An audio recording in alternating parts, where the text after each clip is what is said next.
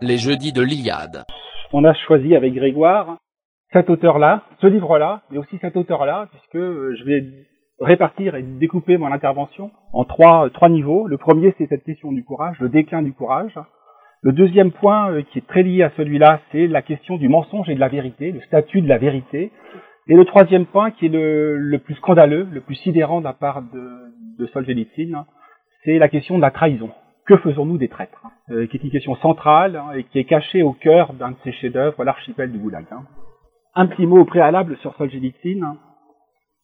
Il est né en URSS, comme vous le savez, c'est un enfant de la Révolution. Il est né en 1918, hein. mais il est mort en Russie.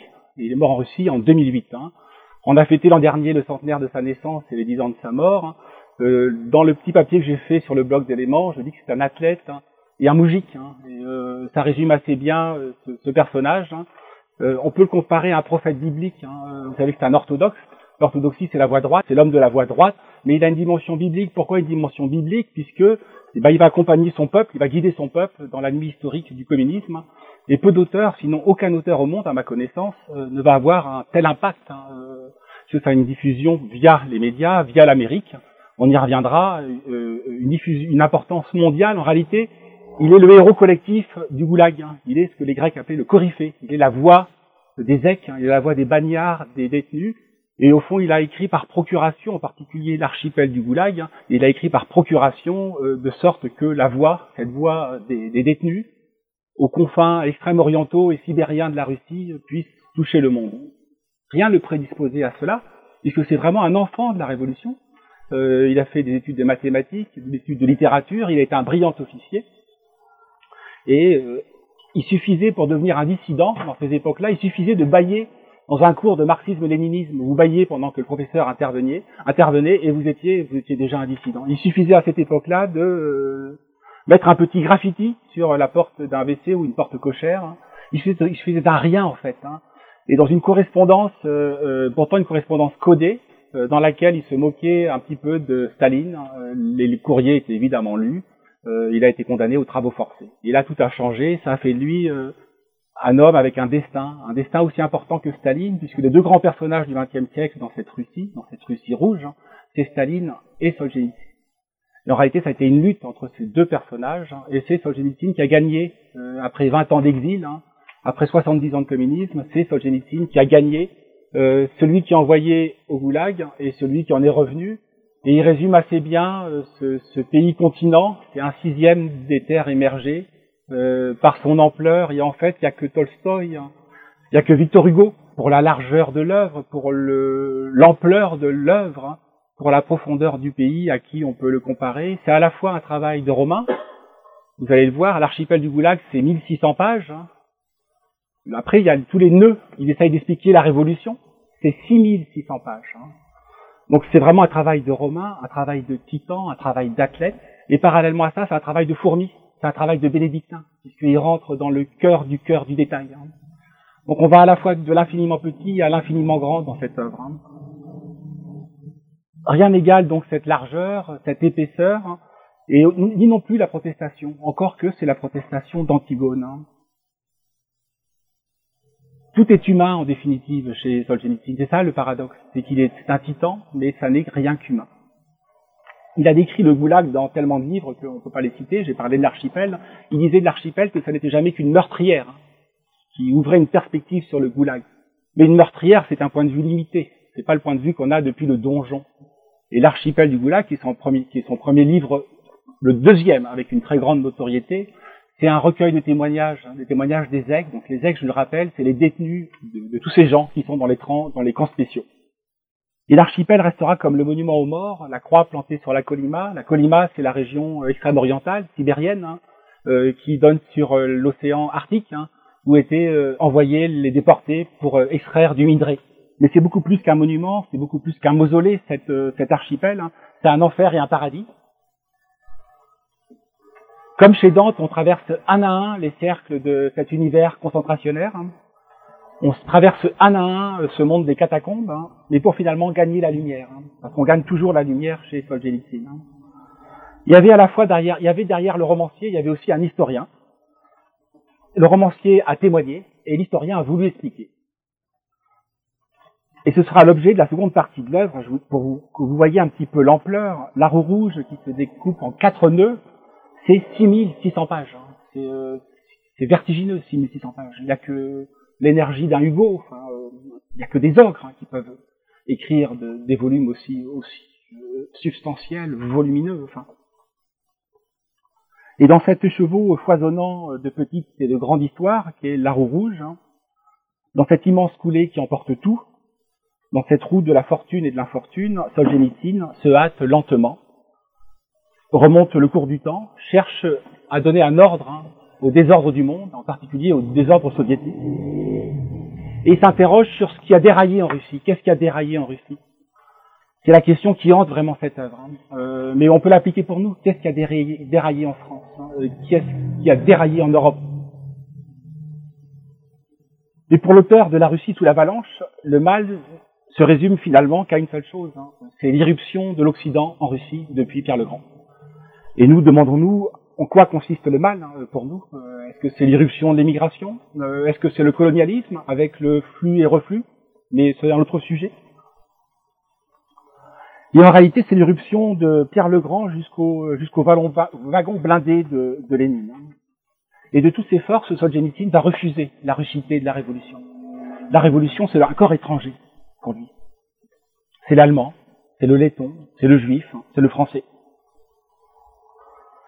Il aurait été l'homme d'une seule curiosité, une seule, pas deux, la terre russe, hein, et d'un seul personnage, le peuple russe. Hein, ce que Dostoevsky, dont il était très proche, hein, appelait la glébophilie. Le peuple pur, le peuple saint, le peuple non, non contaminé, seul dépositaire de l'âme de la Russie. Je l'ai dit, donc il s'est exilé en 1974, et il est resté 20 ans hors de Russie. Et son souci majeur pendant ces 20 ans, c'était de mourir dans la, dans la Russie. Et c'est ce, qui lui est, c'est ce qui lui est arrivé. Et pendant ces 20 ans, il a trouvé refuge aux États-Unis dans l'État du Vermont. Et il est arrivé là-bas en 74. Et en 78, il a été invité par euh, la prestigieuse université d'Harvard. Ça sera la première leçon qui me semble importante. Hein. C'est cette question du déclin du courage. Hein. Il sera invité à la remise des prix, comme c'est une tradition chez les Américains, une remise, la remise des prix en 78, hein, aux étudiants. Et évidemment, tout le gratin universitaire américain s'attend, euh, à ce qu'il se fasse l'éloge du monde libre. Euh, je n'ai pas des guillemets, mais c'est, le, terme qui était employé alors. Hein. Il y avait le monde libre, puis en face, il y avait le bloc soviétique, le bloc communiste, hein, les forces du pacte de Varsovie. Et en fait, d'éloge hein, du monde libre, c'est une douche froide, c'est un réquisitoire que va dresser, mais sur un ton amical, il n'avait absolument aucune hostilité à l'encontre des Américains, que va dresser pendant euh, quelques minutes, parce que c'est un texte assez court, hein. cet auteur qui est un auteur de 1600 pages, 6600, est aussi l'auteur de textes éclairs qui vous foudroient euh, par, par, la seule lecture, par leur seul énoncé, comme ce déclin du courage. Hein. Et qu'est-ce qu'il dit aux Américains avant d'aborder la question du courage? En réalité, il dit deux choses. Il fait un constat spenglerien, mais ça, vous le, vous le devinez rien qu'au titre, hein, ce déclin du courage. Pour lui, le déclin, le déclin du courage, c'est vraiment le début du déclin, c'est le commencement de la fin. Mais en réalité, il fait un portrait de l'Amérique que nous connaissons. En tout cas, ceux d'entre vous qui ont lu Tocqueville, c'est un, un, livre tocquevillien, euh, sinon qu'il est très ramassé et qu'il n'était pas libéral, à la différence de Tocqueville. Il était conservateur, Solzhenitsyn. Mais c'est une lecture tocquevillienne hein, de ce que sont devenus les États-Unis, c'est-à-dire un pays qui est euh, contaminé, qui est dévoré par le droit, qui a été asséché par le droit, qui a été déshydraté. Il y a un mot d'Arthur Koestler euh, euh, qui est fantastique, hein, qui est passé des rouges au, au monde libre. Hein. il a dit qu'il parlait d'une déshydratation progressive de l'âme. Hein. Et c'est ce que Solzhenitsyn dit. le monde moderne, le monde américain, le monde de la consommation, le monde du droit, déshydrate l'âme. Or l'âme a soif, l'âme a besoin de respirer. Et voici ce qu'il dit donc aux Américains. Faut-il rappeler que le déclin du courage a toujours été considéré comme le signe avant-coureur de la fin? Autrement dit, donc, le déclin du courage, c'est ce début du déclin. C'est l'effondrement des élites, pour reprendre les termes de Christopher Lash sur la révolte des élites. Ce sont les élites qui ont trahi, mais je vais revenir sur cette question de la trahison. Ce sont des élites euh, qui sont faibles avec le fort et forts avec le faible. Ce sont des élites qui sont euh, faibles avec l'ennemi et dures avec l'ami ce sont des élites qui sont amicales avec euh, l'autre, avec la figure de l'altérité, et qui sont hostiles hein, avec le même, c'est-à-dire avec les siens, ce qui est la trahison, ce qui est la définition même de la trahison. Mais à cette leçon, il y a une autre dimension qui affleure dans le texte, c'est la question du mensonge. Cette question du mensonge, elle est centrale dans la question du courage. Hein. Euh, le début du courage, c'est sortir du mensonge pour Solzhenitsyn. Hein. C'est dit, tout était surdimensionné chez lui, tout était hors norme, hors cadre, hein. euh, la stature, la rucité, l'audience, hein, l'audience mondiale, sauf une chose, euh, sauf la chose essentielle chez lui, qui est parallèle à la banalité du mal, c'est ce qu'on pourrait appeler la banalité du bien. En réalité, la dissidence de Solzhenitsyn est commune à chacun, à chacun d'entre nous. Elle se trouve en dépôt en chacun d'entre nous comme une graine. Hein. Et il faut repenser au titre d'un de, ses livres, hein. c'est le grain tombé entre les meules. Et eh bien, tout broyé qu'il fut, ce grain, euh, euh, tout piétiné qu'il fut, ce grain, euh, il finit par regermer. On sort toujours du tunnel chez Solzhenitsyn. Hein. Chaque homme dans sa nuit, eh bien chaque homme dans sa nuit débouche sur la lumière. On débouche toujours sur la lumière chez lui. Et de toutes ces leçons, la plus importante, me semble-t-il, c'est celle qu'il a délivrée dans ce livre-là. C'est un texte de quatre pages qu'il a écrit le jour même de son arrestation, qui a été retraduit sous le titre de Vivre sans mentir hein, par les éditions Fayard. Hein. Je préfère le titre initial, hein, qui s'appelle Ne pas vivre dans le mensonge. Orwell disait que dans des temps de tromperie généralisée, le seul fait de dire la vérité est un acte révolutionnaire. Mais Solzhenitsyn ne nous demande même pas de dire la vérité. Il nous connaît, il connaît nos faiblesses. Hein. Il nous demande simplement de sortir du mensonge. Hein. C'est le début de la libération individuelle. Hein. C'est le vadé rétro. Le vadé rétro, c'est va-t'en. Il y a le vadé rétro satana, mais c'est le vadé rétro. Va-t'en mensonge. Hein. Ce vadé rétro, c'est euh, l'objection de toutes, et c'est toutes les prières de délivrance. Il appelait cette résolution, dans un texte bref et sans appel, je l'ai dit, quatre pages, ne pas vivre dans le mensonge. Et voici ce qu'il dit, je vous le lis. La clé de notre libération est là, le refus de participer personnellement au mensonge, en majuscule. Hein. Qu'importe si le mensonge recouvre tout, qu'importe s'il devient maître de tout, mais soyons intraitables au moins sur ce point, qu'il ne le devienne pas par moi, majuscule. Hein. Ainsi une brèche s'ouvre-t-elle hein, dans le cercle imaginaire de notre inaction. Alors à l'impossible, nul détenu, raison pour laquelle Solzhenitsyn en appelle toujours aux ressources insoupçonnées de l'héroïsme ordinaire. Il ne nous demande pas de, nous immoler par le feu comme Yann Palach à Budapest, euh, d'offrir notre corps en bouclier place Tiananmen. Hein. Il ne nous demande pas de tenir tête comme euh, Antigone à Créon, il ne nous demande pas de, défier les Perses comme Léonidas et d'y mourir. Ces modèles d'insoumission, ces modèles d'héroïsme sont presque trop grands, sont presque trop intimidants. Même pour Solzhenitsyn, hein, qui se contentait du plus petit des courages, hein, je le cite, eu égard à notre couardise organique et enracinée. Notre couardise organique et enracinée. Et donc, face au crime sans nom, il a fait valoir la banalité du bien que n'aurait pas désavoué euh, Anna Arendt.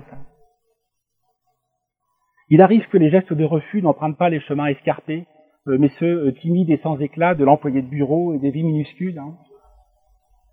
Solzhenitsyn ne conditionne pas le courage à son exceptionnalité. Au héros et au sein, le petit nombre donc, le régime euh, surérogatoire de l'exception. Aux autres, le courage élémentaire de l'homme ordinaire, hein. sans romantisme, sans virilisme, qui fait valoir un refus modeste, hein, têtu et intransigeant. Comment s'opposer au mensonge hein?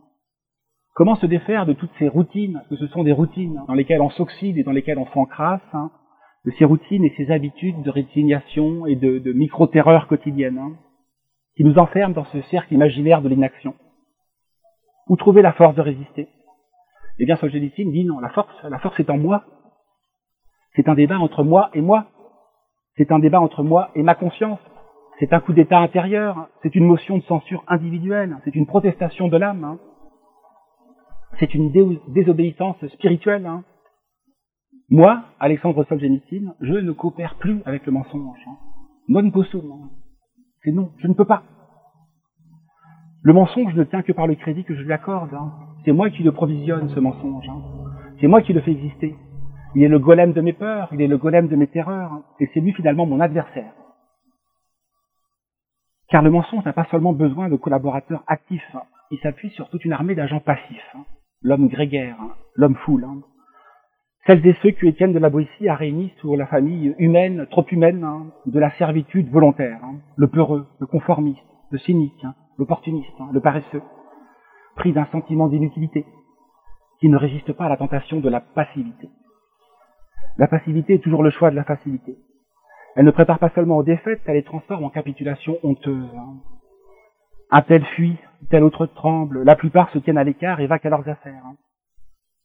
Pendant ce temps, le mensonge prospère, hein, et son principal allié se nomme nonchalance, hein, timidité, pusillanimité, pardon, indifférence, poltronnerie.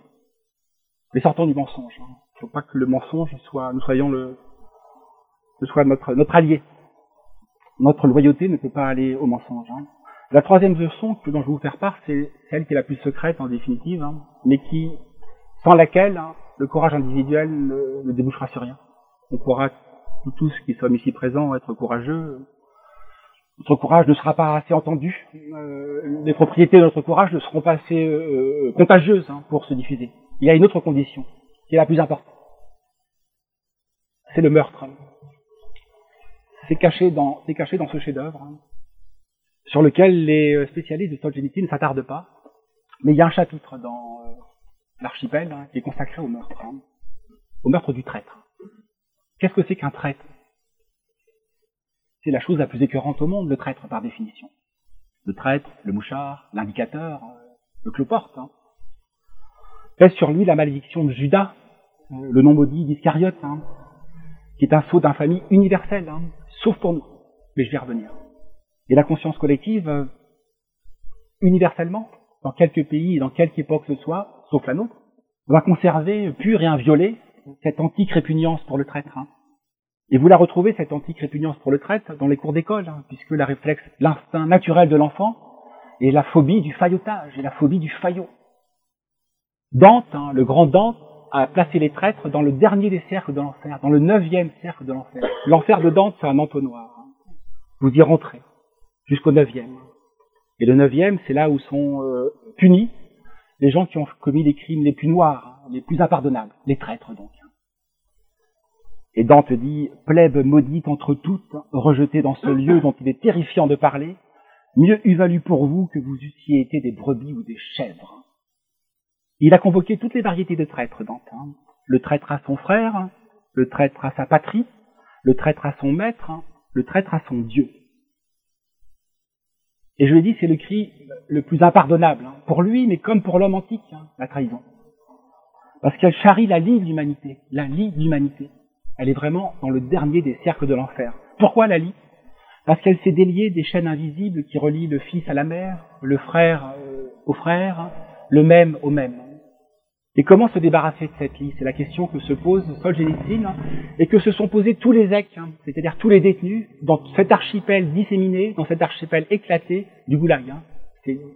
C'est cinq fois la France, l'archipel du Goulag, sans communication d'un camp spécial à l'autre.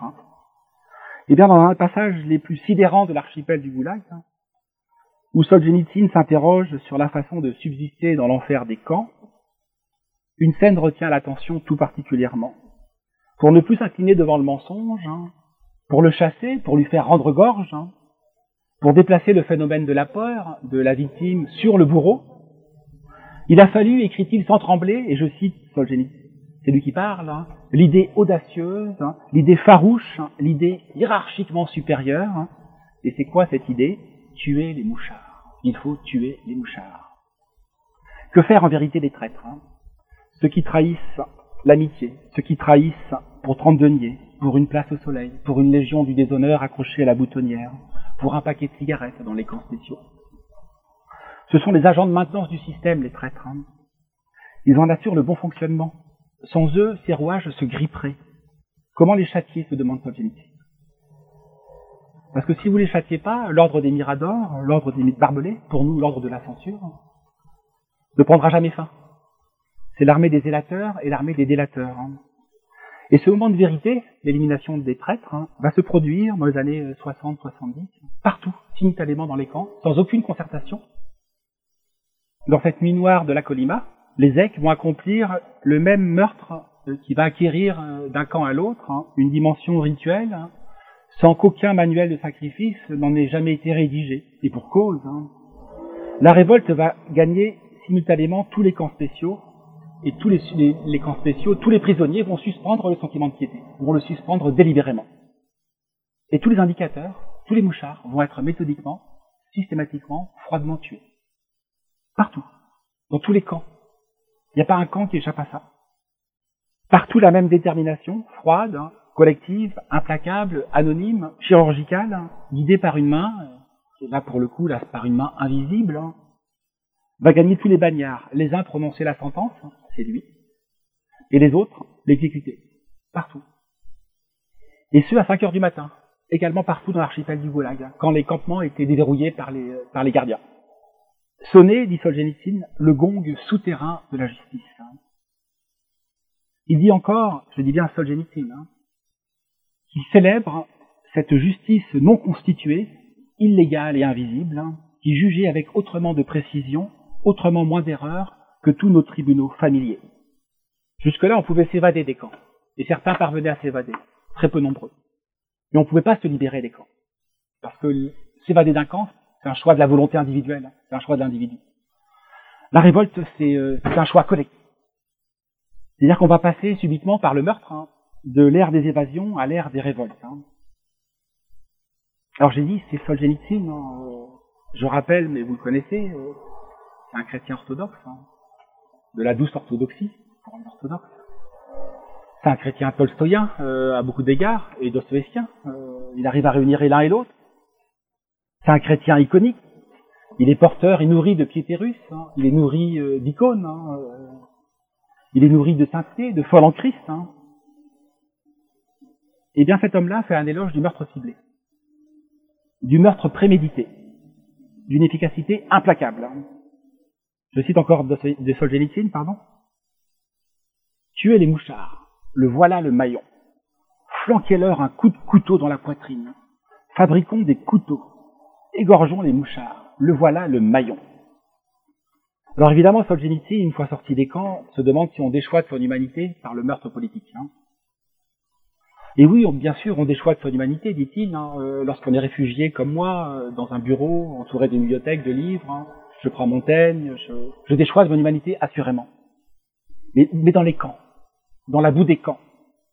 Non. On se rabaisserait à agir ainsi dans la vie civile, le meurtre politique, hein.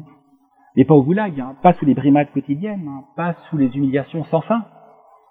Alors, entre les punaises et les mouchards, hein, les cas de conscience humanistes hein, font l'effet, je cite euh, Solzhenitsyn, hein, d'un bavardage de Pékin bien nourri. Que nous dit à travers cette, euh, scène sidérante de l'archipel Solzhenitsyn que l'indicateur, en l'occurrence le traître, est le collaborateur par excellence. Hein. Un système de mensonge ne tient que par le traître, ne tient que par le collaborateur. Le collaborateur en est la police quotidienne, hein. le gardien zélé, l'agent coagulant. C'est lui qui donne au mensonge sa consistance pâteuse, hein. sa consistance collante, comme une glu écœurante dont aucun dissolvant ne vient à bout. Il faut donc désigner le traître. Il faut donc le nommer, il faut donc le renvoyer à son infamie, il faut le rabaisser. Et Solzhenitsyn le dit, on ne rabaissera jamais assez. Lui qui est le plus bas, puisqu'il est dans le neuvième et le dernier des cercles de l'enfer. Hein. La peur qui le fait vivre doit le faire disparaître. Hein. Alors certes, nous ne croupissons pas dans des camps de concentration. Nos camps à nous sont des camps de déconcentration, sont des camps de divertissement. Nos bastilles sont mentales, mais elles sont réelles. Hein. Nos bourreaux, nos bourreaux sorte de Philippe Muret ou de la Gay Pride euh, euh, ou d'une fête d'Halloween, hein, euh, ils ne nous coupent pas la langue, hein, ils nous coupent le micro. Donc de fait, les, sociétés qui sont les nôtres, qui sont plus des sociétés concentrationnaires, qui sont des sociétés contestationnaires, hein, n'appellent pas des, réponses aussi brutales hein, que la décision prise par tous les EC simultanément dans toute la Colima, il n'empêche, euh, euh nous n'avons pas tué les traîtres, les tricheurs, les mouchards, les collaborateurs. Mais nous devons apprendre à neutraliser, je pense. Hein. C'est eux qui font obstruction entre nous et le pouvoir. Hein. Non pas les tuer, mais les huer. Mais se pose pour nous une question beaucoup plus lourde qui ne se posait pas dans les univers classiques, hein, et en le monde soviétique était un univers classique. Hein. Pour nous se pose une difficulté très spéciale. C'est le statut de la trahison. Nous nous imaginons, euh, nous postmodernes, échapper à l'universel mépris pour le traître. Hein. Et c'est sûrement là la forme la plus accomplie de trahison. La forme la plus accomplie de trahison, c'est la négation de la trahison. La négation que la trahison existe. Hein. C'est un mot qui est tombé en désuétude, de trahison. Ceux d'entre vous qui n'ont pas fait de droit ignorent euh, le terme de forfaiture, j'imagine, hein. euh, de félonie, euh, pour les plus jeunes d'entre vous. Et comment parler de trahison à l'âge du grand divorce, hein, des allégeances multiples, de la valse des affiliations et des affiliations, des engagements, des désengagements et des réengagements? Comment parler de trahison euh, dans un monde qui est régi par le contrat, où la loyauté se résume à une clause d'exclusivité au bas de votre contrat, à durée déterminée ou pas? Où l'identité n'est plus qu'une situation éphémère, hein, flottante, instable, choisie? Un monde où vous parlez comme les sociologues, la force des liens faibles, hein, c'est-à-dire des réseaux sociaux, des... et à pour corollaire la faiblesse des liens forts. Les liens forts, c'est euh, les liens de la communauté, c'est les liens du sang. En vérité, pour fonctionner à plein, la réprobation morale et universelle qui frappe la trahison présuppose une permanence des engagements et des liens, une continuité de l'être, hein. quelque chose à trahir en fait. C'est quelque chose, c'est une histoire commune, une histoire partagée. Alors la trahison serait-elle la reine des fins de règne, hein, elle qui accueille un caractère massif, hein, général, contraignant, on ose dire normatif hein. Alors plus rien ne relèverait chez elle du phénomène individuel, elle serait collective, il conviendrait de porter sur elle non plus un regard psychologique, mais un regard sociologique. C'est ce qu'a fait Alexandre Zinoviev, qui est un grand écrivain soviétique, qui a attaqué, euh, qui était dissident à l'est et à l'ouest, et qui a fait une phénoménologie, phénoménologie pardon, de la trahison fantastique, hein, et en particulier euh, euh, de la délation, de l'ampleur que la délation avait prise dans les mondes soviétiques. Et quand on lit Zoneviev, on se rend compte qu'en réalité, euh, il parlait il y a 40 ans de l'URSS, hein, mais à relire Zinoviev aujourd'hui, il parle de nous. En particulier sur les appels à la délation, pensez au discours de haine. Hein. Allons plus loin. N'est-ce pas la trahison qui a désormais acquis une valeur exemplaire? N'est-ce pas la trahison qui aujourd'hui est recommandée? N'est-ce pas la trahison qui aujourd'hui est recommandable hein? Puisqu'elle ouvre les carrières, du moins en tout cas le courage des fermes. Hein Parce que le courage est délégitimant. Parce qu'il empêche cette économie générale du mensonge, par quoi se, euh, se, signale un organisme totalement corrompu. Je voudrais vous citer une phrase de Jean Raspail dans Le Camp des Saints. Elle n'est pas de Jean Raspail, à dire vrai, mais c'est un de ses prête-noms. Euh, elle est de, de Jules Machefer, hein qui est le rédacteur en chef de la pensée nationale dans le camp des saints. Quelle misère D'ailleurs, les traîtres sont devenus intouchables. Ils sont tellement nombreux à se bousculer dans la trahison que personne n'éprouve plus la moindre sensation que ces gens-là sont en train de nous trahir en bloc. Hein. La trahison, donc, la forfaiture, le reniement, le parjure, ne sont pas seulement recommandés, ils sont la condition du succès. Et c'est devenu un placement, euh, sinon même un gisement, le, le filon des félons. Que nous disent toujours Solzhenitsyn et aussi la Boétie, que j'ai fait qu'évoquer malheureusement Que la tyrannie ne dure que parce que, que le tyran ne dure, hein, texte génial le texte de la Boétie, ne dure que parce que le tyran a sa solde de 5 à 6 ministres, lesquels commandent à 600 capitaines, hein, euh, lesquels euh, à qui obéissent 6000 hommes, etc., etc., etc. En réalité, la tyrannie, euh, euh Solzhenitsyn, la Boétie, produit une armée de sous-fifres, hein, de tyrannos, de complices, de contremaîtres, la banalité du mal. Hein. Ce tyran, c'est pour nous le gauchisme culturel, hein, c'est le politiquement correct, c'est le système. Il a ses indicateurs et ses inquisiteurs. Les recteurs d'université, les directeurs de théâtre, les journalistes, les magistrats, les professeurs, les directeurs de ressources humaines. Mais le premier d'entre eux est vraiment le journaliste peut-être parce que j'ai, euh, il m'arrivait de travailler dans des salles de rédaction. Et rien de tel que la salle de rédaction pour s'assurer euh, euh, de ce système généralisé de la trahison. Une salle de rédaction, c'est le bouillon de culture du néo-macartisme actuel. Hein. Il se produit dans ce milieu relativement clos, relativement fermé de l'entre-soi, où le même coopte le même, hein, qui est une salle de presse, qui est l'univers du journalisme. Hein. Un processus de fermentation, un processus de décomposition qui est la décontation du conformisme, hein, et qui atteint dans ce biotope qui est la presse sa forme la plus chimiquement pure. Hein. Le filtre du politiquement correct qui opère un incessant travail de lissage, hein, de neutralisation du réel, d'euphémisation des faits. On en arrive à ne plus rien dire, hein, euh, ou alors à ne plus rien tolérer, à s'indigner de tout. Si Tartuffe revenait parmi nous, il serait assurément journaliste aujourd'hui. C'est vraiment, c'est de fait, c'est la nouvelle caricature. Et Régis Debray s'est remarqué que le jour où l'Église, sous Jean XXIII, il n'y a pas si longtemps que ça, avait renoncé à son pouvoir d'excommunication, les journalistes aussitôt ont pris le relais.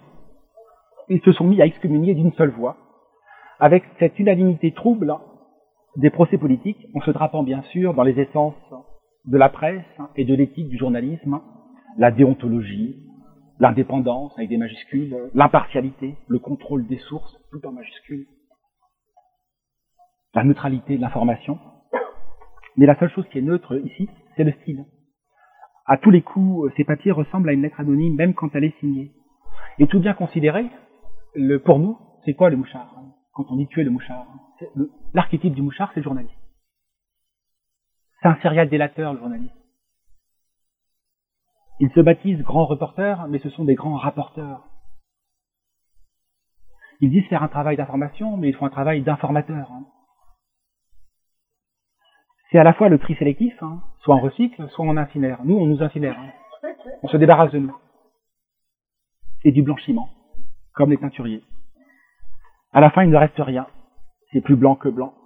Alors il faudrait peut-être créer, mais j'en parlerai, on en parlera avec Jean-Yves, euh, avec Jean-Yves, hein, euh, à sortir les d'or peut-être, hein, il faudrait peut-être que nous songions à créer un tribunal de la presse. Hein, euh, nous ne sommes pas en mesure de tuer les journalistes. Hein. En a-t-on envie? Je ne sais pas. Mais ça n'est pas d'actualité pour l'heure. Hein. Mais on pourrait créer un tribunal de la presse sur le modèle du tribunal Russell, hein, euh, qui est un tribunal sur les crimes américains. Euh, mais nous, nous ferions pas dans la même perspective que celle qui animait Russell ou aussi au procès Barès hein, qu'avaient fait les suralistes. Sauf que nous, bien sûr, nous défendrions Barès et nous attaquerions les suralistes, Dada et toutes les foutaises d'André Breton. Mais c'est un procès assez amusant. L'acte d'accusation est prêt. La liste des journalistes de grand chemin, euh, la blacklist, nous l'avons tous. Et les sentences aussi. Elles ne sont pour l'heure que symboliques et dérisoires. Et peut-être qu'elles ne seront pas un jour. Euh, du goudron et des plumes, hein. tel est le sort des plumitifs et des tricheurs. En attendant, j'en appelle euh, à la création solennelle d'un tribunal de la presse pour que nous réglions ce sort cette question de la trahison qui nous empêche, euh, qui empêche à notre courage de se déployer puisque euh, il est sans arrêt trahi par les proches. Hein. Voilà le deuxième, le troisième message que nous livre Solzhenitsyn, qui est dans un texte sidérant, caché au cœur, on l'a pas là malheureusement, du deuxième volume de l'archipel du Goulag, hein, et qui est sidérant, euh, tuer les traîtres. Merci euh, de votre attention.